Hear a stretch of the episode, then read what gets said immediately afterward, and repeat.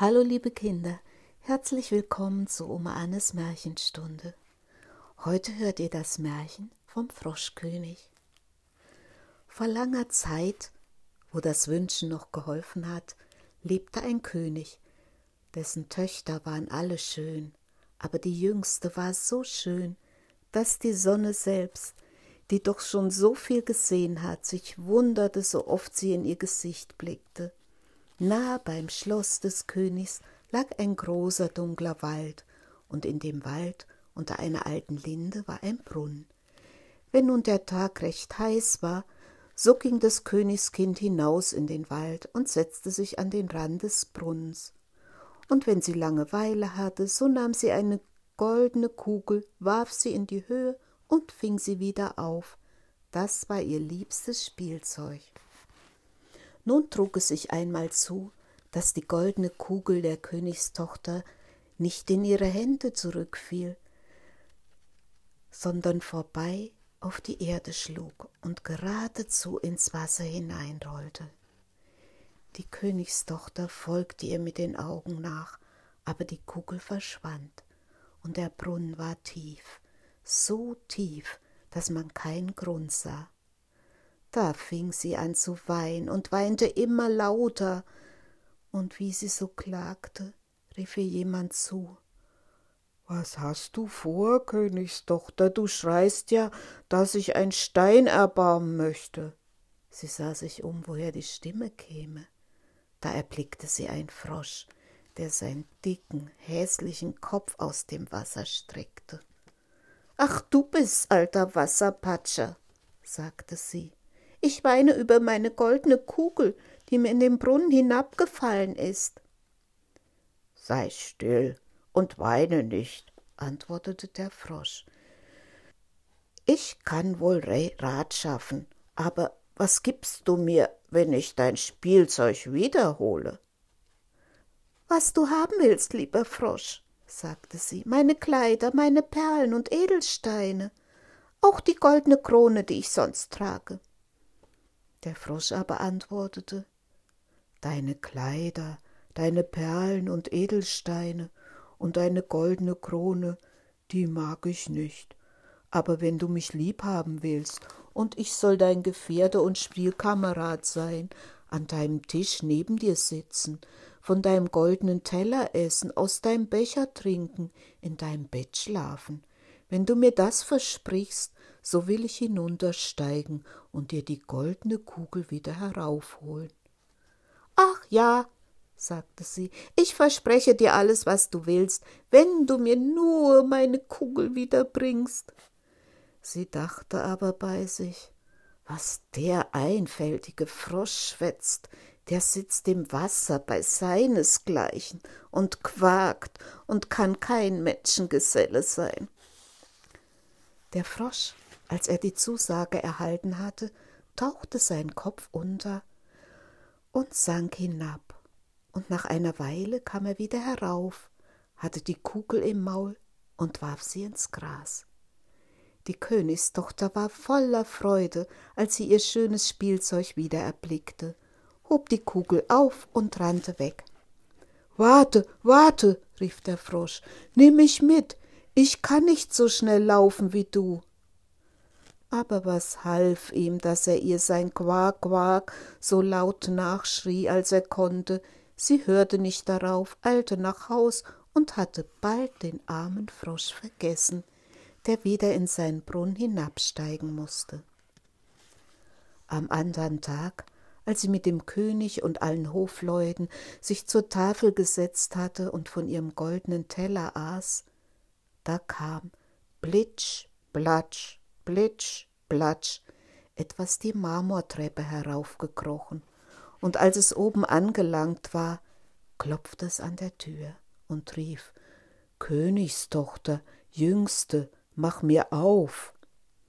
Sie lief und wollte sehen, wer da draußen wäre.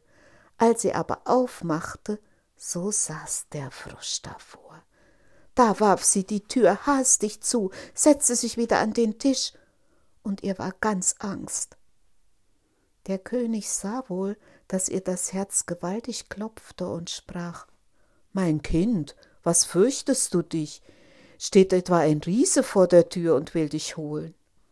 Ach nein, antwortete sie, es ist kein Riese, sondern ein garstiger Frosch.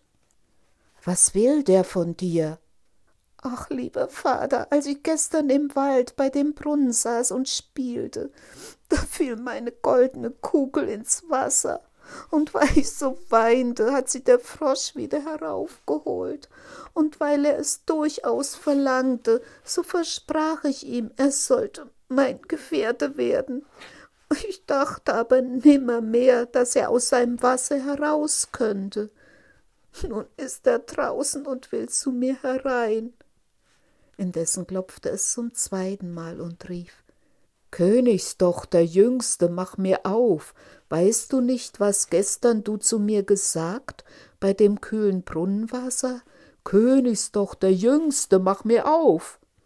Da sagte der König Was du versprochen hast, das musst du auch halten. Geh und mach ihm auf. Sie ging und öffnete die Tür, da hüpfte der Frosch herein, ihr immer auf dem Fuße nach bis zu ihrem Stuhl. Da saß er und rief Heb mich herauf zu dir. Sie zauderte, bis es endlich der König befahl. Als der Frosch erst auf dem Stuhl war, wollte er auf den Tisch, und als er da saß, sprach er nun Nun schieb mir dein goldnes Tellerchen näher, damit wir zusammen essen können. Das tat sie zwar, aber man sah wohl, dass sie es nicht gerne tat. Der Frosch ließ sich's gut schmecken, aber ihr blieb fast bei jedem Bissen der im Halse stecken. Endlich sprach er Ich hab mich satt gegessen und ich bin müde, nun trag mich in dein Kämmerlein und mach dein Seidenbettlein zurecht, da wollen wir uns schlafen legen. Die Königstochter fing an zu weinen fürchtete sich vor dem kalten Frosch, den sie nicht anzurühren getraute und der nun in ihrem schönen reinen Bettlein schlafen sollte. Der König aber war zornig und sprach Wer dir geholfen hat, als du in Not warst, den sollst du danach nicht verachten. Da packte sie ihn mit zwei Fingern und trug ihn hinauf und setzte ihn in eine Ecke. Als sie aber im Bett lag, kam er gekrochen und sprach Ich bin müde, ich will schlafen so gut wie du, heb mich herauf, oder ich sag's deinem Vater. Da wurde sie bitterböse, holte ihn herauf und warf ihn aus allen Kräften gegen die Wand. Nun wirst du Ruhe haben, du garstiger Frosch. Als er aber herabfiel, war er kein Frosch, sondern ein Königssohn mit schönen, freundlichen Augen. Der war nun nach ihres Vaters Willen ihr lieber Geselle und Gemahl. Da erzählte er ihr, er wäre von einer bösen Hexe verwünscht worden, und niemand hätte ihn aus dem Brunnen erlösen können als sie allein, und morgen wollten sie zusammen in sein Reich gehen. Dann schliefen sie ein, und am anderen Morgen als die Sonne sie aufweckte, kam ein Wagen herangefahren, mit acht weißen Pferden bespannt, die hatten weiße Straußenfedern auf dem Kopf und gingen in goldenen Ketten, und hinten stand ein Diener des Königs, das war der treue Heinrich.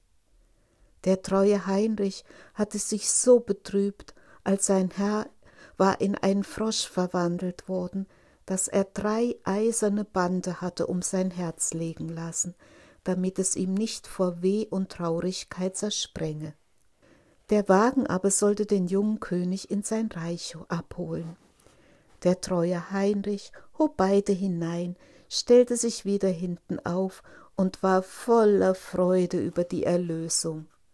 Und als sie ein Stück des Wegs gefahren waren, hörte der Königssohn, dass es hinter ihm krachte als wär etwas zerbrochen. Da drehte er sich um und rief Heinrich, Heinrich, der Wagen bricht. Nein, Herr, der Wagen nicht, es ist ein Band von meinem Herzen, das da lag in großen Schmerzen, als ihr in dem Brunnen saßt, als ihr eine Kröte wart. Und noch einmal und noch einmal krachte es auf dem Weg, und der Königssohn meinte immer, der Wagen bräche, und es waren doch nur die Bande, die vom Herzen des treuen Heinrich absprang, weil sein Herr nun erlöst und glücklich war.